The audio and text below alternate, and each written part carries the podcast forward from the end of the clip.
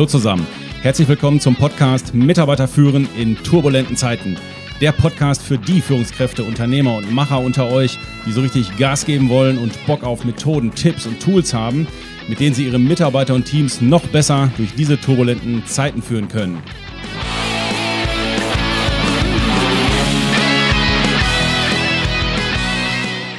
In dieser Folge beschäftigen wir uns mit einem besonderen Aspekt aus dem Change Management.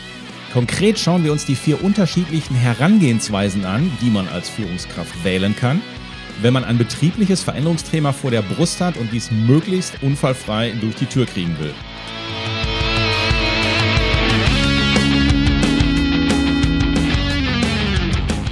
Warum machen wir das? Weil ich immer wieder feststelle, dass auch recht häufig die Schrotflinte ausgepackt wird, wenn Veränderungsthemen in den Betrieben durchgezogen werden sollen. Dann allerdings leider mit dem Ergebnis, dass das Vorhaben scheitert, stockt oder die Belagen wieder alle rumnörgeln. Macht also nicht immer Sinn. Von daher gibt es hier heute vier Alternativen zur Schrotflinte. Ja, meine Lieben, und genauso unterschiedlich Change-Projekte und Veränderungsvorhaben auch sein können, genauso unterschiedlich können auch die Herangehensweisen sein, wie man denn jetzt an so ein Veränderungsprojekt drangeht. Klar, es gibt große Veränderungen, da sollen ganze Unternehmenskulturen geändert werden, wir haben eine Fusion oder die Nachfolge muss geregelt werden. Manchmal sind das aber auch eher so operative Dinge, wo wir einfach sagen, hey, wir müssen die Meetingstruktur verändern, wir müssen sie verbessern, wir müssen Mitarbeitergespräche mit einem neuen Leitfaden einführen oder wir müssen verschiedene Digitalisierungsprojekte durchziehen. Und ähm, ganz unabhängig von der Größe geht es jetzt hier darum, dass man sich im, im Vorfeld Gedanken macht, wenn man dieses Veränderungsthema platzieren will im Unternehmen, wie gehe ich da dran?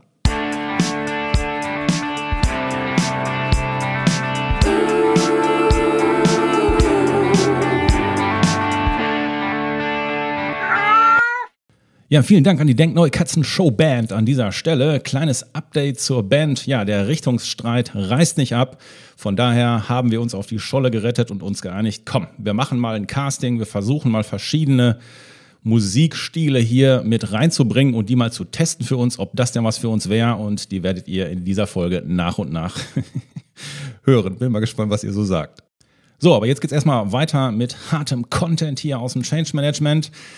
Ja, es gibt also vier verschiedene Methoden, wie man an eine Veränderung rangehen kann in seinem Unternehmen als Führungskraft und die will ich euch jetzt vorstellen. Methode Nummer eins, die nennen wir die Eisbrechermethode. Wann nutze ich oder für welche Projekte oder Change-Vorhaben nutze ich diese sogenannte Eisbrechermethode? Sie eignet sich sehr gut bei größeren oder einmaligen Veränderungen, die wir nicht jeden Tag platzieren müssen. Das sind dann so, so große Themen wie eine Fusion muss gestemmt werden oder ich habe eine neue Führungsstruktur gebaut bei mir. Das heißt, ich habe eine zweite Teamleiterebene reingezogen, ich habe mein Organigramm geändert und an dieser Stelle muss ich das ja jetzt irgendwie in den Betrieb reinbringen und kommunizieren oder meine Nachfolge muss geregelt werden oder ich habe generell eine Reorganisation äh, vor der Brust. So, und wenn ich diese Dinge angehe, das heißt, dann entscheide ich mich, wenn ich mich für die Eisbrechermethode entscheide, dann entscheide ich mich dafür, dieses neue Thema mit Schwung ins Unternehmen zu bringen. Also einmal Bam und dann ist das Ding da. Die Maßnahme, mit der man sowas umsetzen könnte, wäre zum Beispiel eine Mitarbeiterversammlung. Ich berufe eine Mitarbeiterversammlung ein und dann wird einmal die neue Führungsstruktur gezeigt oder es wird gesagt, so, die Nachfolge ist jetzt geregelt ich habe mich entschieden, ich gehe zum Jahresende raus. Das hier ist die neue Führungsstruktur, das ist der Nachfolger, so haben wir die Verantwortlichkeiten geklärt, so ist das jetzt hier. Also es wird einmal richtig bumm gemacht, zum Beispiel bei einer Mitarbeiterversammlung oder ihr macht einen Kickoff zu einem bestimmten Thema. Der Vorteil ist, wenn ich es auf diese Art und Weise mache, dann habe ich einmal einen gezielten einmaligen Kräfteeinsatz und das war's. Das heißt, dadurch das ist der zweite Vorteil, werden auch stabile, verkrustete Strukturen so richtig aufgebrochen, deswegen Eisbrecher. Das heißt, die wachen auch auf die Mitarbeiter. Mitarbeiter, die es bis hierhin vielleicht noch nicht wahrhaben wollten oder ach ja, das wird schon irgendwie und es zieht sich immer so weiter lang. Nee, bei solchen Aktionen, da, wenn einmal richtig Bumm gemacht wird, dann wachen die Mitarbeiter an dieser Stelle auf. Also man entscheidet sich hier dafür, erst vorher alles in Ruhe zu planen und dann wird einmal diese Information rausgegeben mit, einer, mit einem konkreten Datum. Ab dann und dann wird es so sein, meine Lieben. Punkt. Das heißt, da werden im Vorfeld nicht wirklich Gespräche geführt weil es auch eine Entscheidung ist, die auf Geschäftsführungsebene zum Beispiel zu treffen ist. Und die brauche ich auch nicht vorher mit Mitarbeitern ähm, besprechen. Das geht im Regelfall schief. Manchmal wird das dann noch, wenn man so Kick-Off-Veranstaltungen macht, wird das dann noch garniert. Dann gibt es noch Merchandise-Artikel, da wird vielleicht ein neues Logo gezeigt oder andere Dinge, an denen es so ein bisschen sichtbar ist, hier hat sich jetzt was geändert. Der Nachteil dieser Eisbrechermethode ist, es kostet einmal richtig einen hohen Kraftaufwand. Man muss das Kickoff oder diese Mitarbeiterversammlung gut durchplanen.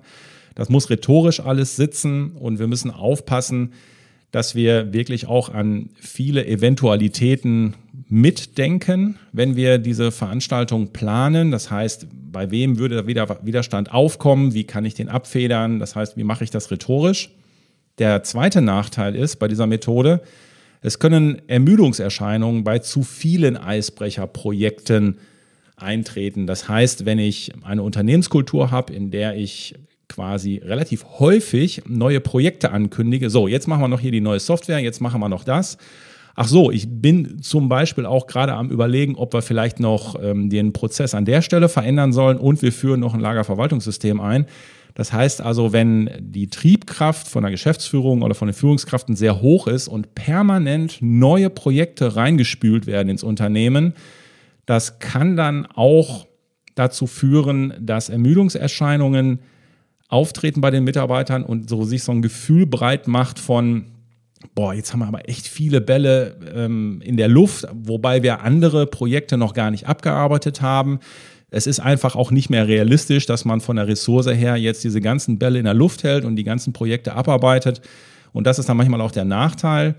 Deswegen muss ich auch sicherstellen, dass ich genug Kraft in, im Sinne von Macht und Promotoren auch habe, die hinter dem Projekt stehen. Das heißt, sowohl auf der Mitarbeiterebene als auch auf der Führungskräfteebene, dass ich ausrei eine ausreichende Zahl von relevanten Leuten habe, die hinter dem Projekt stehen, damit das nämlich dann nicht kippt. Das könnte sein, wenn immer wieder neue Projekte gelauncht werden auf diese Art und Weise. Ja, dass im wahrsten Sinne des Wortes dieser Eisbrecher dann im Eis stecken bleibt und dann auch wiederum nichts vorangeht. Das heißt also, ich muss mir gut vorher überlegen, habe ich genug Promotoren auf den verschiedenen Hierarchieebenen hinter das Projekt gebracht, schon im Vorfeld. Ansonsten kann es halt an der Stelle stecken bleiben. Also diese Methode will gut überlegt sein. Es gibt ja auch den Spruch, ziehe niemals in eine Schlacht, wenn du sie nicht gewinnen kannst. Also nicht mal gucken, ob das Ding mit der Veranstaltung da gut geht, sondern das muss wirklich gut durchgeplant sein was viele auch machen und was auch häufig sinnvoll ist, dass man sagt, wir starten mit einem Kickoff, also das heißt, wir entscheiden uns bewusst erstmal für die Eisbrechermethode. Wir starten mit dem Kickoff und schalten dann auf Methode 2 um.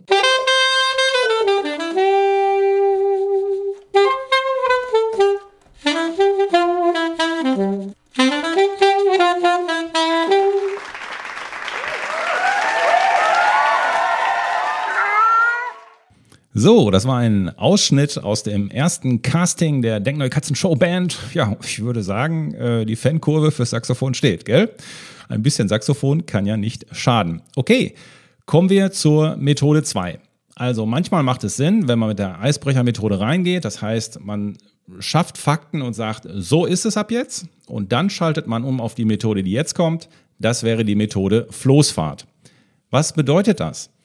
Die Methode Floßfahrt das ist die Metapher dafür, dass quasi in der normalen Geschwindigkeit des Unternehmens werden Change-Themen quasi ganz unaufgeregt in die regelmäßigen, wir nennen das Fundamente, eingespielt. Ich erkläre mal ganz kurz, was ich mit den betrieblichen Fundamenten meine. Wir haben ja in den Unternehmen eine, ich sag mal, feststehende Meetingstruktur. Wir haben einen Leitfaden für Mitarbeitergespräche. Wir haben festgelegt die One-to-One-Gespräche, die wir mit den Mitarbeitern als Führungskräfte machen. Wir haben unsere Joe-Fixe festgelegt und auch die Agenda dazu gibt es ja im Regelfall, dass man schon weiß, über was wird man sprechen. So, und in diese schon bestehenden Strukturen oder Fundamente, da platzieren wir jetzt einfach auf der Agenda einfach immer eines dieser neuen Themen mit dazu.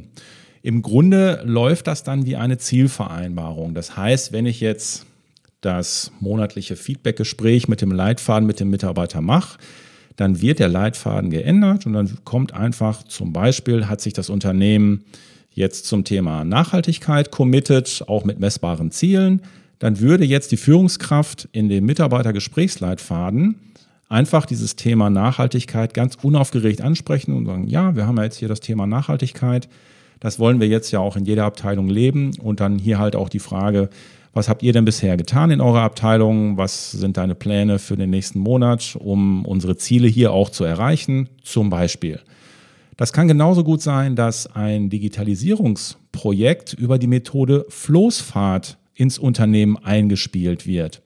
Vorteil ist, es wird ja gar nicht als Projekt deklariert, also als großes Projekt. Jetzt müssen wir das auch noch machen. Oh Gott, sondern das wird ganz leicht und klein über die Floßfahrt geregelt in den Mitarbeitergesprächen oder in den Meetings. Auf der Agenda steht dann einfach der Punkt drauf.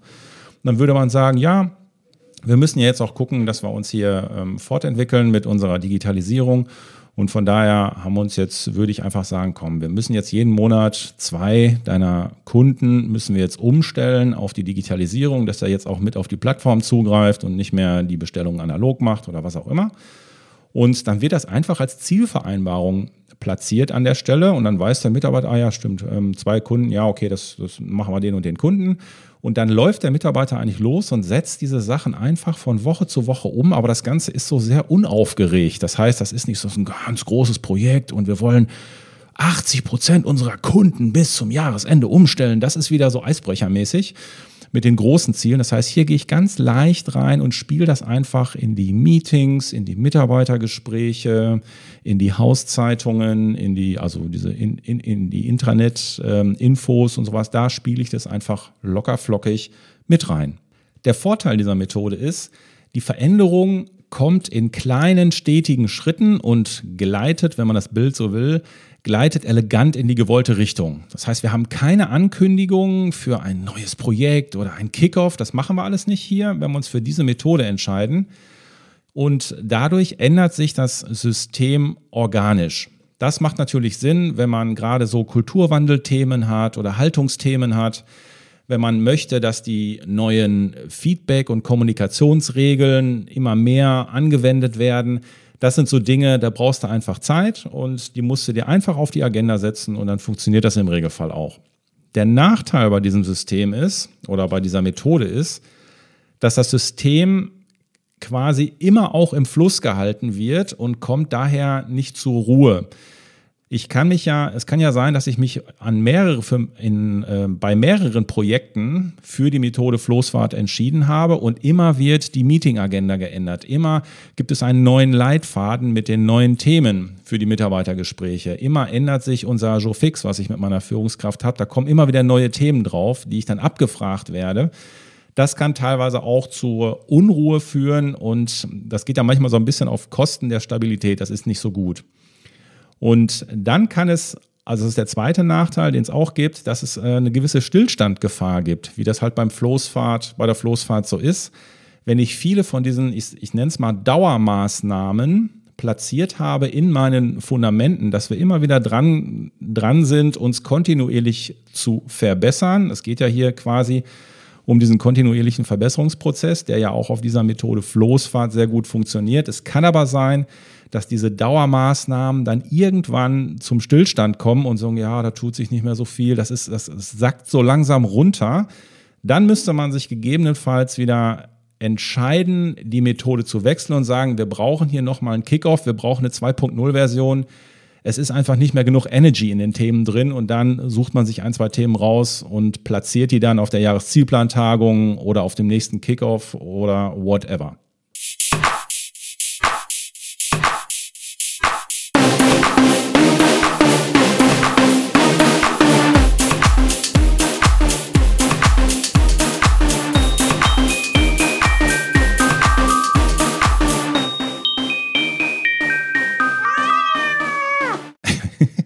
Ja, also an der Katze hat man schon, glaube ich, gehört, das Techno ist, glaube ich, nicht der Weg für die Denkneue Katzenshow Band.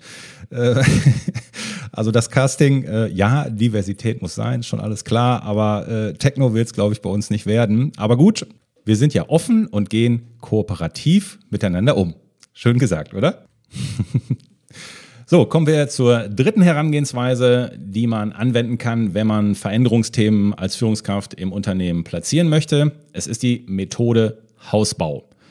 Naja, wie bauen wir ein Haus? Wir machen einen großen Plan, wir machen Meilensteine und so weiter. Konkret, übertragen heißt diese Metapher, man definiert also ein langfristiges Ziel, erstellt einen Gesamtplan und dann legt man die einzelnen Umsetzungsschritte und Meilensteine für die nächsten Jahre fest. So, nächster Schritt. Dann legt man diesen Plan allen Entscheidern vor, diskutiert und feilt ein bisschen an den Einzelhandeln, äh, an den Einzelhandeln, an den Einzelheiten rum. Und äh, dann, wenn alles geplant und fertig ist, dann wird dieser Gesamtplan dem Team präsentiert und dann beginnt die Umsetzung. Relativ simpel. So typische Change-Projekte, die hier genommen werden, sind so, ich führe ein digitales Lagerverwaltungssystem ein, oder ich mache einen Umzug meines Firmengebäudes von Gebäude 1 in Gebäude 2 oder wir wollen das Thema Personalakte digitalisieren oder wenn wir Teile des Onboarding-Prozesses sollen in Zukunft zum Teil ergänzend zum 1 zu 1 jetzt auch in Tutorials zur Verfügung gestellt werden. Das sind alles Themen, die man eigentlich relativ gut planen kann. Sinnvoll ist diese Methode Hausbau, nämlich wenn ich ausreichend Zeit habe, wenn ich relativ stabile Rahmenbedingungen habe, wenn ich ein bekanntes Umfeld habe und wenn mir alle relevanten Infos auch vorliegen. Ja, jetzt sagen einige wahrscheinlich, ja, aber das Einführen eines digitalen Lagerverwaltungssystems, da hast du auch nicht immer alle Infos, da kommen auch viele Unbekannte. Ja, ich weiß, I know. Aber hier geht es ja um die Grand Line, dass man so sagt, so, so typische Projekte, die man eigentlich sehr gut planen kann, weil alles drumherum ist relativ klar. So, dafür wählt man diese Methode Hausbau. Der Vorteil ist, alle Beteiligten kennen das Ziel und es beugt Aktionismus und falscher Priorisierung vor, weil man halt das große Ziel geplant hat. Die einzelnen Meilensteine sind klar und dann geht man einfach Schritt für Schritt für die Umsetzung, an die Umsetzung dran und kann das dann auch entsprechend kontrollieren. Das ist der Vorteil. Der Nachteil ist natürlich, bei vielen Projekten müssen wir uns ja wirklich die Frage stellen, haben wir wirklich ausreichend Zeit? Sind die, sind die Rahmen, Rahmenbedingungen stabil? Haben wir ein bekanntes Umfeld? Oder ist jetzt durch diese ganzen Dinge, die im Außen gerade passieren, ist es vielleicht doch nicht die richtige Methode? Denn bei Änderungen des Umfeldes oder bei Problemen der Umsetzungsschritte, wenn wir merken, ja, wir haben das zwar so geplant, das funktioniert aber nicht, und wenn wir dann nicht schnell genug reagieren können, dann haben wir halt mit dieser Methode ein Problem und mit dieser Methode kannst du nicht schnell reagieren. Das ist der Nachteil, weil du einfach an diesem Plan festhalten willst, weil manchmal hat man ja sogar das Problem, wenn man zum Beispiel ein Zwei-Jahres-Projekt hat, dann ist man schon, was weiß ich, auf der Hälfte des Projektes, da ist man schon hingegangen. Das heißt, man hat schon die Hälfte des Projektes hinter sich. Jetzt stellt man fest, oh je, die Rahmenbedingungen haben sich ja gerade komplett geändert. Und dann fällt es vielen schwer zu sagen, weißt du was, das macht eigentlich keinen Sinn. Äh, tote Pferde soll man nicht reiten, steig ab. Und in dem Fall wird das nämlich dann manchmal nicht gesagt. Und dann sagen viele Führungskräfte, nee, komm, das ziehen wir aber jetzt durch. Jetzt sind wir schon so weit gekommen. Und eigentlich macht das dann manchmal halt auch keinen Sinn.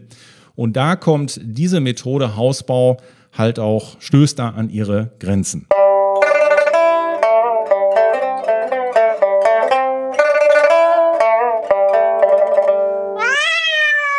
Ja, was soll ich sagen? Auf die Katze ist Verlass. Wenn die Katze aus dem Fenster springen will, dann scheint das nicht die richtige Musik zu sein. Aber so ist das nun mal. Wenn man offen ist und sich für Diversität einsetzt, dann muss man halt auch mal mit diesen Klängen umgehen können.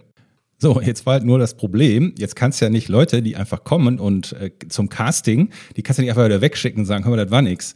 Und ähm, ja, dann haben die den gefragt, ja, hör mal, ähm, kannst du auch noch was anderes? Also kannst du ein anderes Instrument oder kannst du sonst noch irgendwie was? Und da kam dann das hier bei raus.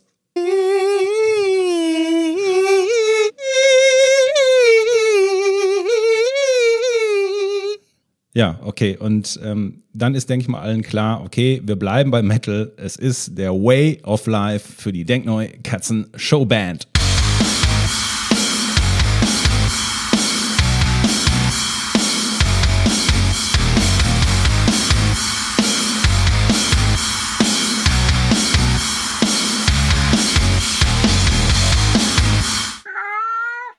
Kommen wir zur vierten Herangehensweise bei Change-Projekten.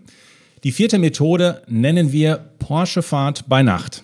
Was ist damit gemeint? Naja, schauen wir uns einen Porsche bei Nacht an. Also zum einen, er ist relativ schnell, er ist sehr flink unterwegs und nachts haben wir einen Lichtkegel von 300 Metern und innerhalb dieses Lichtkegels können wir als Führungskräfte entscheiden, was in den 300 Metern ist, was in 400 Metern ist oder in einem Kilometer. Das können wir heute noch nicht sagen. Also Metapher als Übertrag.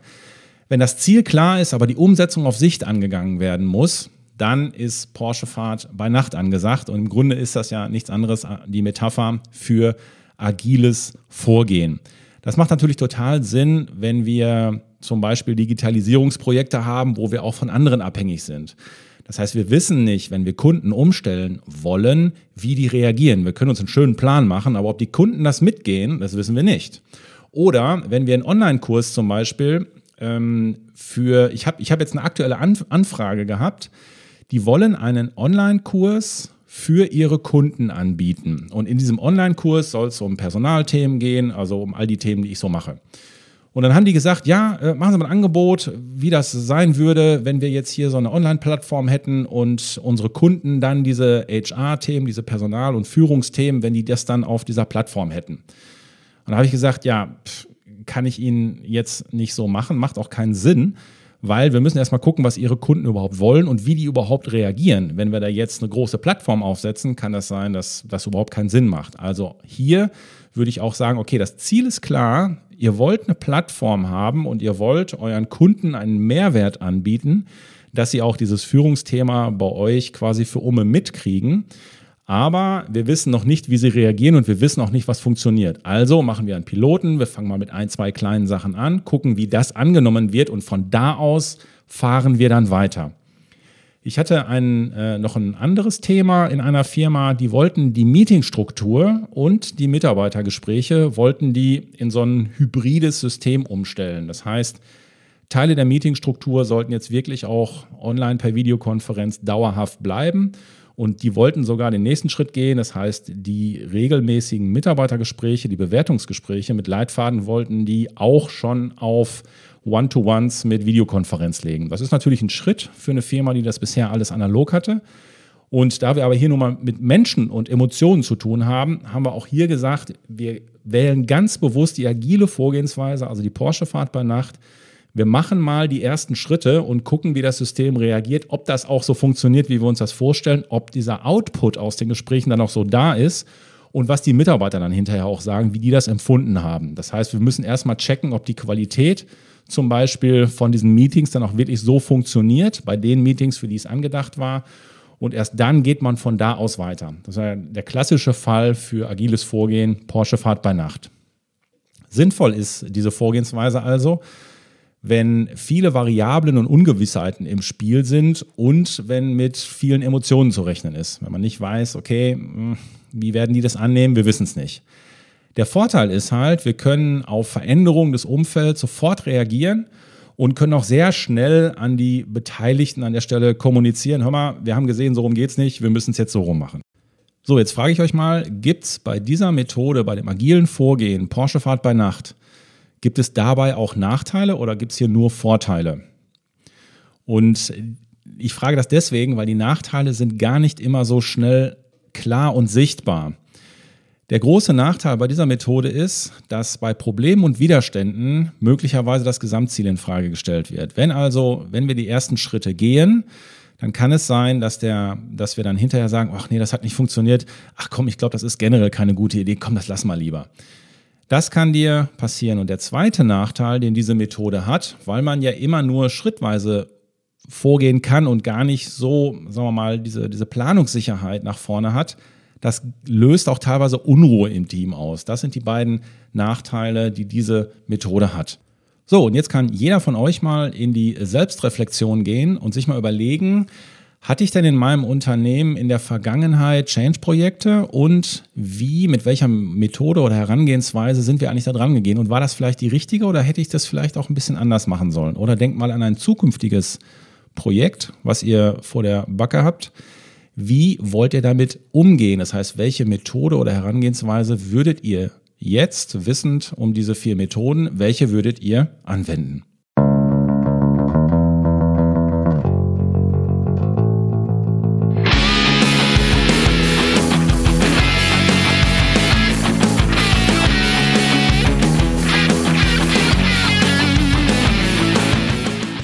So, meine Lieben, das waren sie. Die vier Möglichkeiten, wie man an ein Change-Projekt rangehen kann. Und zum Schluss, wie immer, der Aufruf. Wenn ihr die Welt verbessern wollt, dann pflanzt einen Baum oder verzichtet auf Plastic-to-go-Becher. Wenn ihr die Arbeitswelt verbessern wollt, dann teilt unbedingt diese Folge, dann helft ihr mit, dass auch andere Führungskräfte mehr über Change erfahren und ihre Projekte in den Betrieben halt auch schneller und besser durchkriegen. Am besten aber macht ihr beides. Auf jeden Fall diesen Podcast-Kanal abonnieren Weitere Infos zu uns und unseren Webinaren, Seminaren, aber auch Präsenzseminaren findet ihr auf unserer Internetseite www.denk-neu.com. Da könnt ihr euch auch zu unserem Blog eintragen, der auch alle zwei Wochen rauskommt. This podcast is recorded and designed another time in Dresden in unserem Projektoffice. Ich wünsche euch was. Ich bin für heute weg. Euer Hü.